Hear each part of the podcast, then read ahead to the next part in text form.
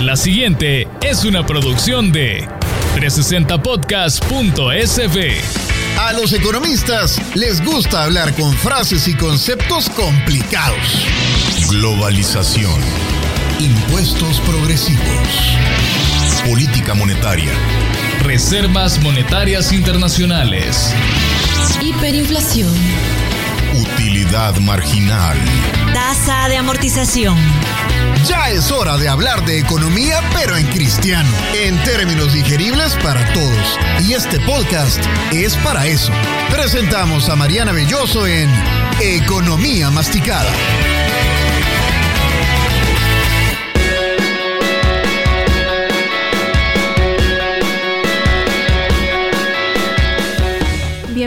Bienvenidos nuevamente a su podcast Economía Masticada. Soy Mariana Belloso, contentísima de contar con este espacio en el que tratamos de aterrizar los temas económicos que generalmente se nos presentan de manera complicada. Ya sabe, pase adelante, póngase cómodo y empezamos. Masticando la economía. El aperitivo. Hoy hablaremos sobre un tema que nos afecta y nos interesa a todos y es el encarecimiento del costo de la vida. Ir al súper o al mercado y sentir que hay que ir sumando cada cosa que echamos a la canasta porque si no, peligroso y nos pasamos del presupuesto y nos va a tocar quedarnos comiéndonos las uñas el resto del mes. Pero ¿a qué se debe esto? Hoy vamos a hablar del tipo de cosas que hacen que los precios suban. Así que el aperitivo de hoy es el concepto de inflación. Se le llama inflación al aumento generalizado y sostenido de los precios de las cosas y de los servicios durante un periodo determinado. Generalmente se calcula para un año. Si nos pudiéramos imaginar un sube y baja como los que había antes en el Parque Saburo Irao, en un lado estaría la inflación y en el otro estaría nuestra capacidad adquisitiva. Cuando la inflación sube, nuestro poder adquisitivo baja y viceversa. Cuando se habla de pérdida de poder adquisitivo, nos estamos refiriendo a que con la misma cantidad de dinero, por ejemplo, nuestro sueldo, podemos comprar cada vez menos cosas. Pero ¿por qué pasa esto? Acompáñeme a descubrirlo en el plato fuerte. Masticando la economía. El plato fuerte.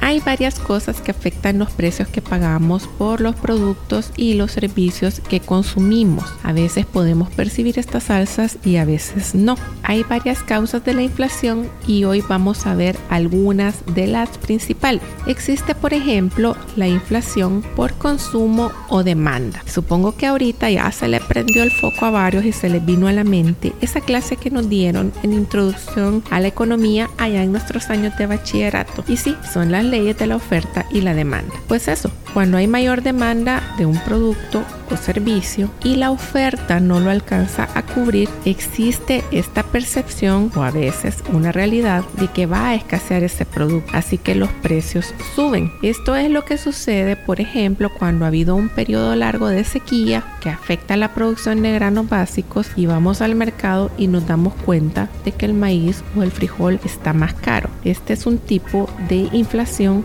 por demanda. También sucede con lo que conocemos acá como la En los meses en que hay cosecha de determinado producto se suele poner más barato y en la época en que no es común que este se produzca entonces se pone más caro. La disponibilidad de un mismo producto en un mercado puede variar y hace que los precios sean altos. Si no, preguntémosle a alguien que haya tratado de comprar manguitos verdes en algún supermercado estadounidense. También existe lo que se conoce como la inflación por aumento de costos y esto es bien básico. Si a mí me sale más caro producir algo o dar un servicio, entonces yo lo vendo también más caro. Cuando lo que yo necesito para producir algo o para hacer un trabajo sube de precio, este aumento de costos se traslada al consumidor final. Un ejemplo de esto lo vemos cuando suben los precios de la harina de trigo. Vamos a querer comprar un dólar de pan, vemos que nos dan menos panes en la bolsa o que cada día lo dan más chiquitos. Lo mismo sucede cuando se pone caro el maíz. Las tortillas que antes no daban y que parecían chengas, de pronto parecen hostia. Un tercer tipo de inflación es la llamada inflación autoconstruida. Y sí, es súper enrollado. De hecho, este tipo de inflación tiene más que ver con decisiones de mercado en una dinámica que algunos analistas consideran que es una frontera entre la economía y la psicología. A ver, ¿qué es esto de inflación autoconstruida? Es cuando se prevé se espera, está el temor, la noción de que algo va a subir de precio, que algo se va a poner más caro. Entonces, quienes proveen o venden ese producto o servicio deciden ir aplicando las salsas poquito a poco para que el aumento no se sienta de un solo golpe. Esto pasa, por ejemplo, cuando hay un producto con precio regulado. En algunos países los combustibles son eh, productos que se venden con precio regulado. Entonces el gobierno de ese país sabiendo que va a haber un alza importante en los precios de la gasolina, decide irle subiendo poquito a poco cada semana para que en el momento en que se dé el alza fuerte la gente no lo sienta tanto. Pero al final el encarecimiento sigue siendo el mismo, solo que se dosificó, no se aplicó de un solo golpe. A eso se le llama inflación autoconstruida.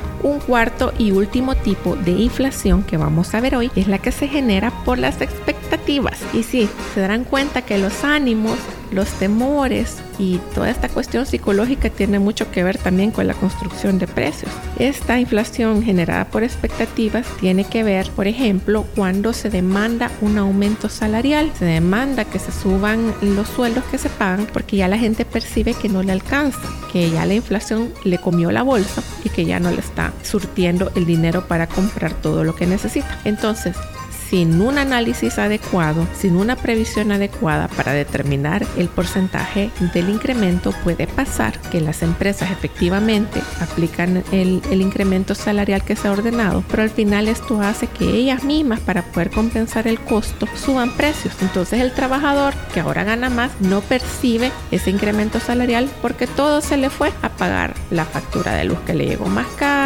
la factura del súper que le salió más alta y el aumento generalizado de precios que se dio después del ajuste salarial. Cuando se da este tipo de inflación que es generada por expectativas, vamos perdiendo poco a poco lo que decíamos al principio, el poder adquisitivo y se genera algo así como un círculo vicioso que es necesario evitar, como les decía, analizando adecuadamente el momento y el monto en que se hacen estos ajustes salariales.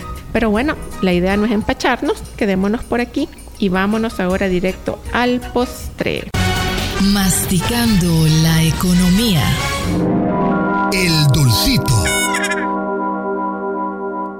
En El Salvador, la inflación generalmente es de alrededor del 1% anual, es decir, que lo que se compraba con 100 dólares al inicio de un año, al inicio del siguiente año costaría 101 dólares pero actualmente y debido a la crisis por la pandemia del COVID-19, el escenario es totalmente diferente y al momento que estamos grabando este podcast, la inflación anual anda alrededor del 3.4%, el triple de lo que normalmente experimentamos. Así que si usted de pronto siente que todo se puso más caro, que el costo de la vida aumentó, no es solo su percepción, realmente está ocurriendo. Aún así, el contar con el dólar como moneda nos libra de otras cosas que también encarecen el costo de la vida, como la devaluación o el riesgo cambiario, que son temas de los que vamos a hablar con más detalle en otra ocasión. ¿Qué cosas nos ayudan a reducir la inflación o al menos a evitar que ésta aumente sin control? En los países donde hay moneda propia, se debe evitar imprimir billetes a lo loco. La cantidad de dinero que circula en la economía, también conocida como masa monetaria, puede causar devaluaciones e inflación si no se controla y tenemos casos cercanos como el de Venezuela donde cada vez le tienen que estar borrando ceros a la cantidad de la moneda para que vuelva a tener valor en relación con el dólar. Esto pasa cuando no se controla la emisión y no se controlan otros aspectos de la economía y finalmente esta se devalúa. Esto tiene un impacto directo bien fuerte en la capacidad adquisitiva de las familias. Otra forma de hacerle frente a la inflación es promover el crecimiento económico y la generación de empleos, porque esto ayuda a aumentar la capacidad adquisitiva de las familias, sobre todo la creación de empleos mejor remunerados y con valor agregado. Un tercer punto que afecta cuánto nos cuesta la vida a las personas que vivimos en un país es cuidar el riesgo país. ¿Qué es esto? El riesgo país es una percepción que se tiene internacionalmente sobre la situación de una nación en específico, si ésta tiene problemas para hacerle frente a sus pagos de deuda externa o no, a un país que se le percibe como mala paga generalmente se le asigna una mala calificación de riesgo, que significa que hay una percepción de que el riesgo país es alto y a un país así, para que le presten dinero, le toca pagar tasas de interés bien altas. En el otro extremo, si hay un país que internacionalmente se le ve como con buena capacidad de pago, con suficiente dinero para hacerle frente a su deuda externa y a sus obligaciones, se le asigna una buena calificación de riesgo. Esa buena calificación implica que el riesgo país es bajo y a ellos les dan préstamo de forma fácil y a un interés bastante bajo.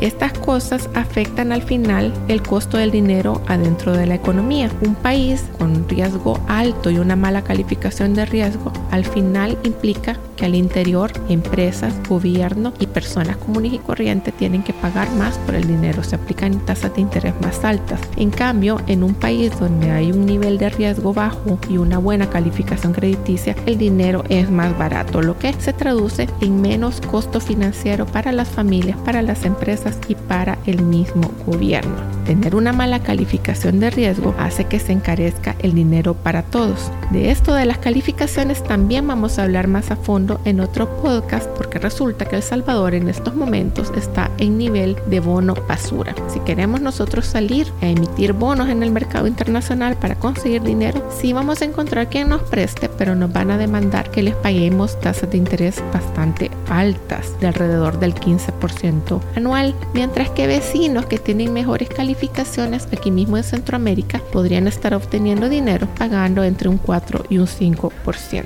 Hasta aquí nos vamos a quedar por el día de hoy. Yo espero de corazón que hayan encontrado útil este espacio y que queden convidados a acompañarme para el siguiente. Recuerde que si tiene dudas sobre algún tema en específico puede buscarme a través de mi cuenta de Twitter arroba BIOSO o en mi boletín La Semana con Mariana. Soy Mariana Belloso, esto fue Economía Masticada. Hasta la próxima. Le recuerdo que este y otros podcasts de temas de interés están disponibles en nuestra página 360podcast.sb.